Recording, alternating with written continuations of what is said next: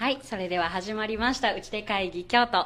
本日ナビゲーターを務めますのは、渡前旅館の若女将小野でございます。よろしくお願いいたします。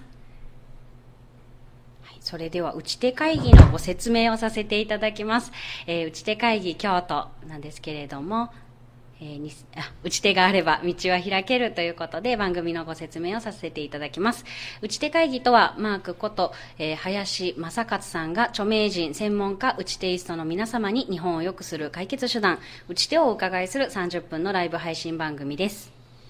で打ち手会議京都なんですけれども、えっと、私、渡前旅館の若女将が、まあ、仰せ使っておりまして、ちょっとだけ渡前旅館の紹介をさせていただきます。えー渡前旅館は、京都の四条烏丸から徒歩8分のところにある創業191年になる、えー旅館でございます。えーえっと、打ち手会議の構成をお伝えさせていただきます。えー打ち手会議の構成は、まずですね、打ち手イストさんに自己紹介をしていただきまして、現状の分析と課題感、そして打ち手のご提案をいただきます。えーそしてお知らせをいただきまして、最後に打ち手のまとめとして1分間でお話をまとめていただきます。えー上記を30分のライブ配信とさせていただきます。で今回は第9回目でございます。ゲストはこちらの方です。じゃん。京都移住計画ではなくて、えっ、と、株式会社つなぐむの代表、田村敦さんです。よろしくお願いいたします。はいでは、早速なんですけれども、はい自己紹介をお願いします。はい、わかりました。えっ、と、こんばんは。えっ、と、株式会社つなぐむの田村と言います。えータイトルは京都移住計画って出てるので、はい、京都移住計画という事業もやってるんですが、ちょっと簡単に、あの、うちの会社だったりとか、自己紹介させてください。はい。えっ、と、出身はあの京都です。で、えっと、大学卒業後東京に出て、えーまあ、人と企業をつなぐような仕事をした後に、えー2011の震災きっかけで京都に U ターンしてきました。で、そのタイミングで、あのこの後少し話す京都移住計画という京都に移り住むとか、まあ、戻ってくる人たちが、まあ、増えていくような、まあ、そんな事業できたらなということで、えー立ち上げてます。で、2012年に京都には戻ってきて、えー先ほどお話した株式会社つなぐむというのは2015年に、はい、創業しております。ざっとそんな感じです。で、えっと、まあもうちょっと会社何やってるかで言うと、あの、ちょうど渡前旅館さんもあの掲載いただいてるんですが、えー京都の中小企業さんとかのあの求人の記事をですね、あの作らせていただいて、で京都に移り住みたいなとか、京都で働きたいなという人たちに届けるような、はい、そんなメディア、えー運営であったりとか、えークエスチョンという、これ、京都信用金庫さんと一緒に、あの、去年の11月に、あの、スタートした競争空間なんですけども、そこのコアパートナーとして場所の上に、あの、関わるであったりとか、えっと、あとは本社が西陣の、あの、京都の町屋なんですけども、そこをシェアオフィスっていう形で、えー運用しています。で、ここも、えー京都産業大学さんはいと一緒に、えーコラボする形で、学生の地域連携拠点みたいな、んはい、イメージで、えー活用をさせていただいております。はい。あとは、あの、京都府さんと連携する形で、京都府の田舎の方の過疎地域への移住促進みたいな事業も、えっ、と、かれこれ6年ぐらいですかね。はい。立つような形で、まあ、行政事業やったりとか、はい、なんかしてます。で、今日ちょっと後半の課題、みたいなところでもお話少し、あの、できればと思ってるのが、あの、去年のその11月に京都信用金庫さんと作った、あの、会社、新しい会社がこの株式会社キューズという、はい、会社なんですね。で、ここが美食クラブという、あの、コミュニティキッチンっていうテーマでですね、あの、いろんな人たちが、あの、すごい大きいキッチンがあるんですけど、そこを食材持ち寄ったりとか、はいあの、いろんな食にまつわる、えー方々と、あの、活用できるような場を作ってます。で、なんかそういった事業を、えっ、と、去年から始めてるというような、はい、感じですね。ちょっとこの辺は字が小さいですが、はい。美食クラブはこんな感じのイメージですね。はい。メンバーの中に第1回目のゲストのそうですね。近藤近藤さんがおっしゃる通りです。はい。僕は、あの、食のプロフェッショナルでは全くないので、あの、役員とかメンバーにそういった食のテーマで、うんあの、力貸していただける方に入っていただいてて、で、まあ、トーマさんは、あの、同じく東京から京都に戻ってきた U ターン組であり、あの、野菜の流通、食材の流通の、まあ、プロでもあるので、はいははいい。一緒に入ってもらって、今日もさっきまで打ち合わせ、はい、一緒にしてました。あそうなんですか、はいそんな感じです。ごいコミュニティ、はい。そしたらあのメンバーはつなぐむさんからとはまた別の、はいメンバーです、ね。いろんなメンバーが集まってる。はいですね。なので、つなぐむの、まあ、メンバーからすると、代表がまた別の会社の代表になってるような状態で、まあ、一応うちの会社副業 OK なので、はいまあこれある意味副業と捉えれば、は代い、あれ表も副なんですけど業。やりやすいみんな。はい、やってるという感じです。でも僕も、なんか、今すごい興味あるのは、今まで、こう、やってきた街づくりとか、あの、採用の支援とか、人材、ビジネスみたいな領域からまたちょっと全然違う、畑違いといえばはい。そうなんですけど、だからそこのフィールドで、まあ、勉強させてもらったりとか、まあ、そこでの、なんだろうな、テーマについては、あの、はい。日々新しい発見とか、はい。はい、気づきもあるので、で、それと今までの経験掛け合わせたら、また違う面白いことできんちゃうかな、みたいなのは、はい、思ってる今日この頃で。田村さんの掛け算能力の凄さは、ほんまにすごいですよね。恐縮です。いやなんか、えっと、綿膳って旅館なんじゃないですか、でこう関わるようになってからえ綿膳さんってあの珍魚の話、うんうんえっと、あれ食市さんですよね、はいはいはいはい。食市さんっていう珍魚を扱う魚屋さんがあるしその食材仕入れて綿膳さんで天ぷらナイトうんうんうん。やったら面白い企画になるんちゃうって言うから、はいはいはいもうほんまに面白い企画になった。りとか面白いゼロのところからこう生まれてくるのをつ、はい作るはる力ってほんますごいなって思っております。はい恐縮です。まあでも本当ね、はい。そんな、京都って面白いプレイヤーの人いっぱいいるじゃないですか。多分はい。うちで会議に出てこられる方々もいらっしゃるんで、なんかその方々とご一緒できたら今までになかったもの、きっとできるなって思うんで、そこの掛け算は確かにあの、つなぐむって会社は、つなぐと生むの造語で、あそういうことなんや。はい、つなぐって言ってるんで、まあそう思ってもらえてるっていう評価はむちゃくちゃ嬉しいです。すごいいいこと言った、いいこと、いいこと言い。えー、そうか。京都移住計画っておっしゃってると思うんですけど、やっぱ移住希望の人って増えてますか？最近、まあ、コロナ禍っていうのもあって、もともと東京じゃなくてもよかった人も、まあ、いよいよ別に東京である理由がステイホームさせられたらないじゃないですか。うんうんうんうん。なので、出ていくとか、あとはその多拠点居住みたいなテーマも、あちょっと前ぐらいから出てきてたはあったので、まあ、そういう中で、一個京都に、みたいな流れの人も、やっぱり一昔前に比べればだいぶ多いなっていう印象は。ありがとうございます。はい。そんな感じで。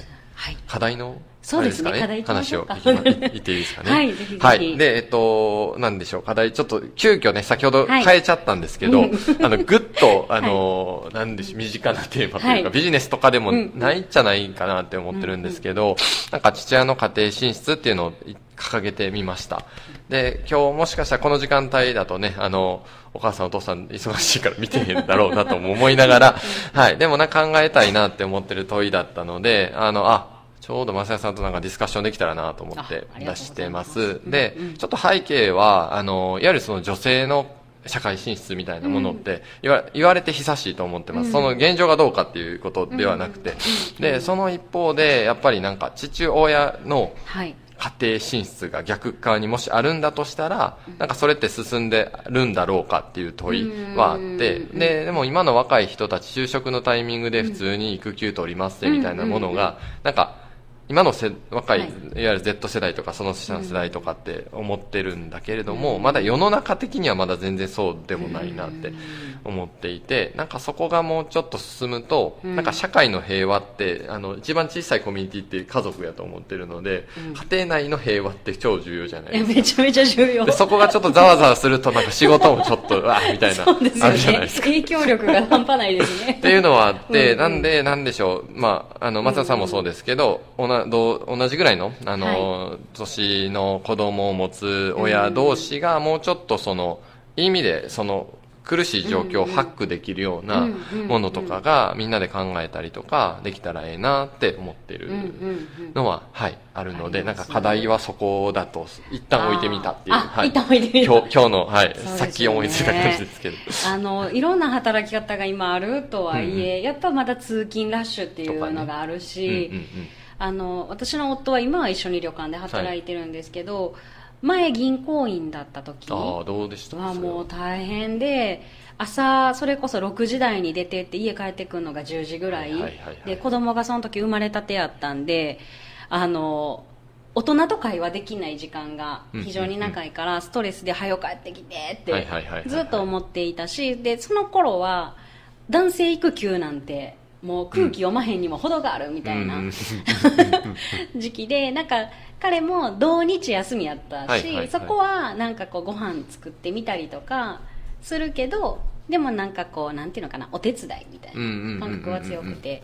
それが旅館に入ってからはもうなんか完全に半々じゃなくおておできる人がやろうみたいな環境にはなったんですけどでも世の中の多くの人がそうじゃない、銀行員だった頃の夫の姿を見てる人多いんだろうなと思うので、なんかそこはそのなんうまいこと言ったらいいなって、そしたら子供もね今少子化やしね、次産もうって思えへんし、お父さんがめっちゃ一生懸命一緒にやってくれたらうんうん子供を産みたいですね。もっと。ですよね。そこの余力みたいなの結構重要じゃない欲ですか。しいなんか。ね、うん、産みたいと思えれる環境なのか、まあ、それはもちろんね政治が作っていく動きもあれど、なんか一番うんうん。さっき言った最小単位で言うてたらね家族だと思うので、うんなんかそこはあるなって思ってて、うんなんかそこをなんか実験的にあの取り組めるものがないかなと思ってて、うんうんうん。でもう打ち手の。打ち手いっちゃう。いっちゃいましょうか。ういやいいですよ。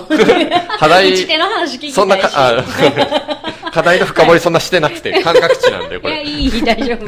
分析って書いてあったからどうしようと思ったんですけど、はい、えーっと、はい大丈夫。はい、いいですかね。で、えーっと、ちょっと思ってるのが、まあこれ、あの、あの、あいいなあの、なんでしょう、自分たちのビジネスみたいな話になっちゃうんで、はいうんうん。そこはなんか宣伝として聞いてもらってもいいと思ってるんですけど、ただ本当にそれはすごく幸せな、あの、場だなと思っているので、えーっと、ちょっとお話しさせていただきたいなと思ってます。で、またこれなんか授業とかではなくて、まず自分たちでやってみようみたいなノリから、えースタートしてるんですが、まあ名前の通りなんですけど、あの、コロナでちょっと、いろんな公共施設とかがね、土曜日とか日曜日出かけるにしてを迫しまってるみたいな状況あるじゃないですか。うん。うん。で、不特定多数のと人たちが集まる場所んみたいな状況があって、で家でなんかいとかなあかんみたいな。でもまあ、緊急事態宣言やったらしゃあないかもしれないですけど、もうちょっと緩やかになってった時の選択肢が増えたらなって思ってて、で、それが一個が、あの、先ほどお伝えした、えっ、と、キューズっていうあはい。の会社がやってる台所っていう場所が、一応着座で130名座れる。お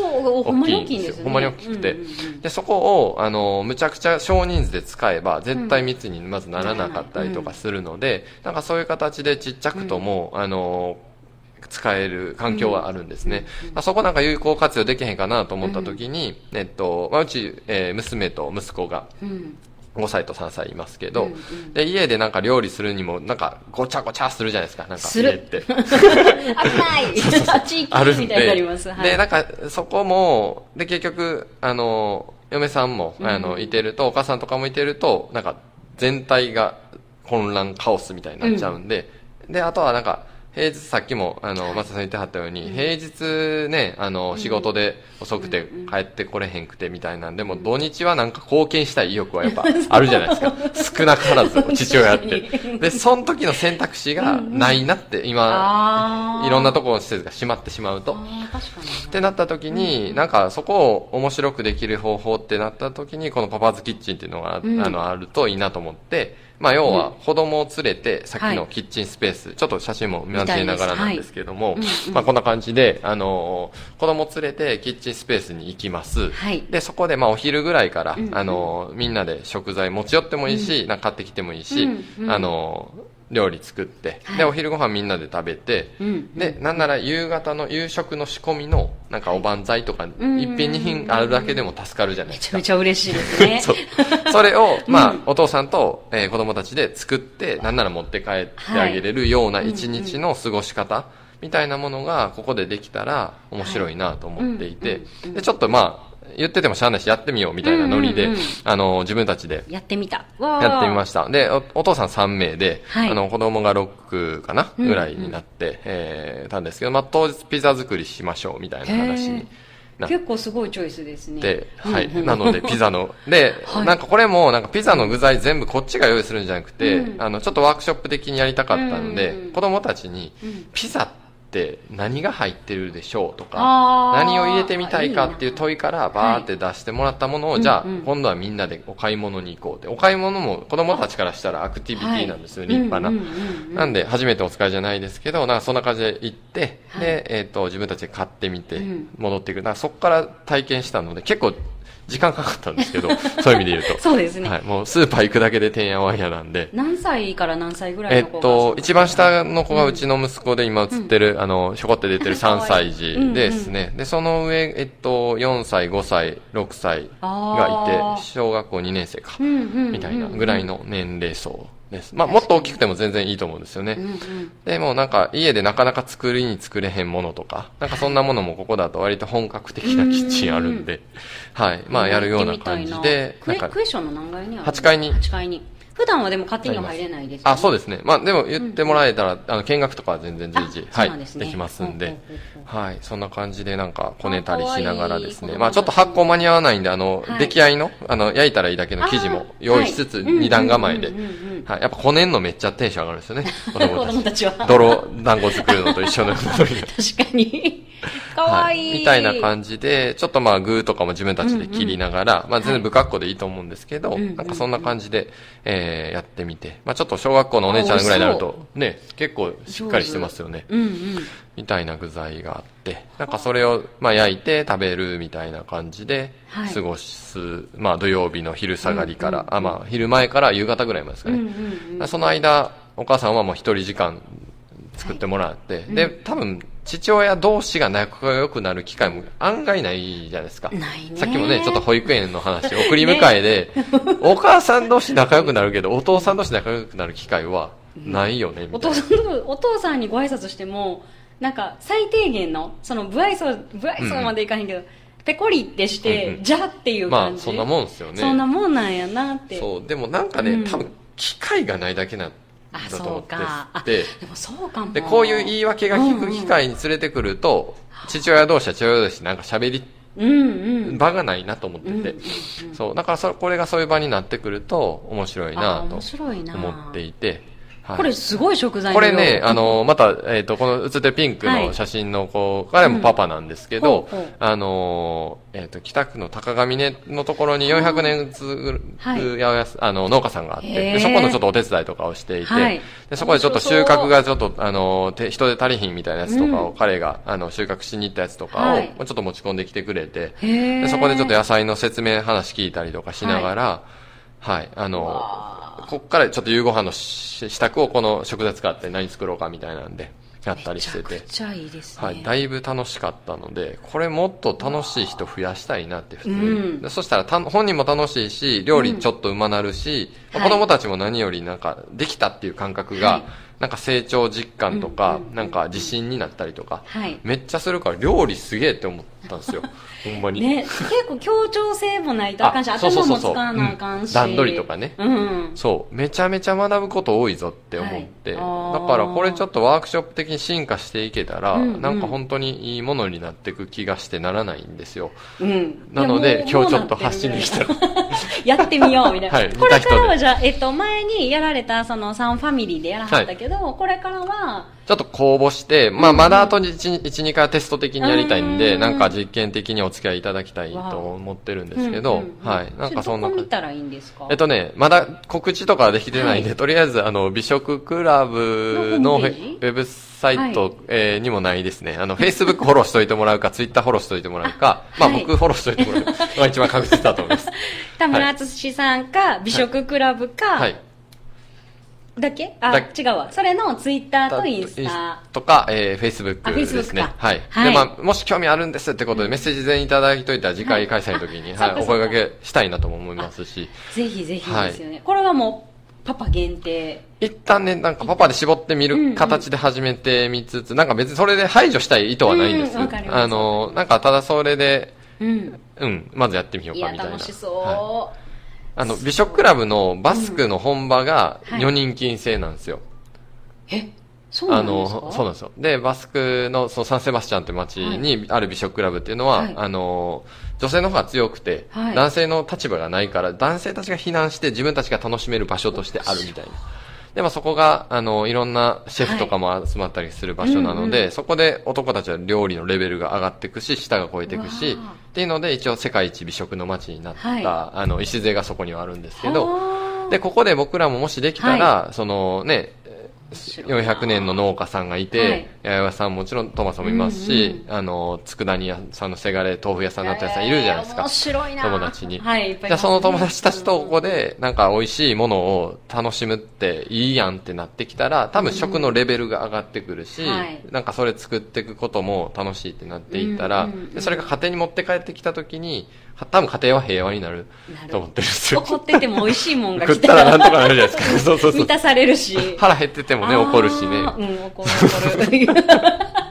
っていう言い訳をね、言い訳の武器をね、作れたらね、いいんじゃないかなと思ったり。それはお母さんにしたら土曜日の数時間でも一人の時間はいできるだけでもハッピーやし、うんその子供が料理に興味持ってくれるのあ、もそうそうそう、それもいいですよね。旦那さんが美味しいもん作って帰ってきてくれたらうんもう最高,、最高じゃないですか夜一品減るだけでももう最高やしええですね、はい。いいことしかないんですよ、今のところ。はい。ないわ。いや、私400年の高上ね、はいはいの農家さんの話もすごい好きやし、京都って結構面白い方々がいて、いっぱいいますようんそれを田村さんものすごい繋いだり、それこそ、なんやろ、すごい面白いなって思いますね。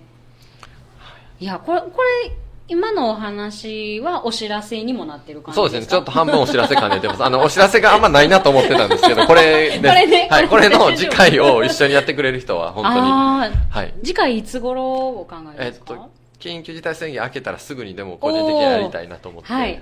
ほんならます9月の早けれかばね。まあ、そうですね、10月頭にはぐらいの。わあいいなあうちの夫もよろしく、はい、ぜひちょっと声かけます。お願いまず掘り込んでもらって。ねえ、はい、料理できなくても全然 OK です。全然あの OK はい。それぞれの、それこそだから役割をどこ認識して、ここは自分の役割だって多分なってくるんで、いい感じになるんですよ、結果的に。はい。なんかバーベキューみたいな感あじですか、そんな感じなんですよね。うんそうそうそう。なんでこの写真とかも、ちょっと料理新品はっていう、あの、パパさんが、なんか記録写真としていい感じで撮ってくれてたものがあってそれも役割じゃないですか。そのはい場を作るっていう意味での確。なので、それはすごくいいなと思って。あいいですねほなじゃあそれを楽しみに夫にも。言うときます。このメンバーがやるわけではなくてその開催の日ににこのうちの誰か。そうですね。僕は確実につつ、うんうん。あと、そうですね、あの、スタッフがいたりとか、あの、うんうん一緒に作ってくれる。よ僕の横にいる、あの、福吉さんっていう人が、もはい。役員なんですけど、こうな丸いの持ってる方ですか？えっ、と、あ、左側にいる、はい、あの、えっ、とね、ワイン持ってる、はい、あの、方ですね。はい。彼がもともとそのピザ、あの、立ち上げとか焼き鳥の立ち上げで、料理むちゃくちゃうまいんですよ。あー。てか家で、おあの、ほとんど料理、この福吉さんが作ってる、はい。言ってはったんで、あ、今言っていいんかわかんないですけど、あの、まあ料理めっちゃうまいんで、僕らからしたら、あの、習えるお父さんがいるっていう状態ではあるので、はい、なんかうまいことやれたらなと思ったり。持ち物はいるんですち物は特に、えっ、と、エプロンエプロン？ぐらいです。ああそらいい、はい。もう包丁とか鍋とか。もう全部あるんで、はい。素。晴らしい。ぜひぜひ興味ある方はお問い合わせくださいっていうお問い合わせください。です。あと田村さんって本とか出してはりますよ本ねね、ずいぶん前ですけど、ずいぶん前。あの、京都移住計画って本を、あ、ありがねとうございます。はい。京都の本屋さん行ったらまだね、頑張ってな、ね、ね頑張って並んでる。しっかり平積みされててはい見やすい、大垣書店とかよあう、見やすいところに、そうですね大垣さん、いいとこおいでいただいて。はい。でもちょっとね、賞味期切れなんじゃないかってあ僕が言うとあいつかれなんですけったんですか？え、だってね、もう、え2014年とかだと思うんです、あれ。まだ20代？20代、はい。20 代の時ね。はいはい。あらすごい20代でもないか。でもねギリギリ32とかぐらい、ギリギリ30ぐらいですかね。はいはい。そうですね本京都移住計画っていう本もぜひよかはい、ったらごあそうですね。覧いただいて、もし遠方の方で京,、うんうん京都興味あるなって人は、はい、手に取ってもらえるうんうんと嬉しいです。でホームページとかもリニューアルをされる？あ、そうだ、さっきね、ちょっと言ってたんですけど、京都移住計画も来年で10年になるんです、初めて。はい。なので。なので、なんかこのタイミング、まあ作ったタイミングからちょっとうん。うんマイナーチェンジはしてるものの、なんか大きく何か、うんうん。こう、今の時代とか、まあなんか僕らがずっと移住のことやるよりかは、次の世代になんか移住の僕らの取り組み自体もうんうん徐々にちょっとシフトっていうかバトンを渡すような、あの、ことをやってった方がいいんじゃないかみたいな議論はしていて、はい。そのためにちょっと変えていこうっていうのが来はい。年ちょっと、はい、あの、イメージしてるので、なんか京都帰ってきてなんかやりたいっていう人とかは、引き続きでやりたいなっていう。わあごめんなさい。めっちゃコメント来てる。すいません。めっちゃ来てますね。紹介しらん、はい。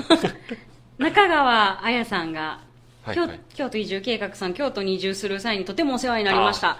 知り合いが誰もいなかったのでことても心強かったですざいます。そんな声がいただけるのは嬉しいですねねえ。めちゃくちあと中川さん中川さん中川さんいっぱいコメントくれてゃありがとうございます。あと大大さん。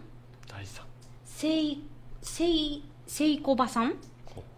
買うものを子供に選んでもらうことって普段なかなかないので楽しそうですねって書いてあります。ありがとうございます。そうなんです。なんかね全部用意された場ではない形の場を作りたいなという感じなので、そうその辺がだからちょっとサービスと捉えられるとななんでそこまでせなあかんのってお客さんやとそうなるじゃないですか。だからちょっとねニュアンスはね一緒に作るって感覚なんですねなんかキャンプみたいあな感じですすね。ですですはい。わあすごい。みんな10年おめでとうございますとか美味しいもので家庭は平和になる中川さん。あ届いててよかったですそのメッセージ。はい。っていうことすごいこのコメントの量すごい。すごいですね。一番多いな。いやありがたいですね 空お知ら白が今せないの？お知らせない。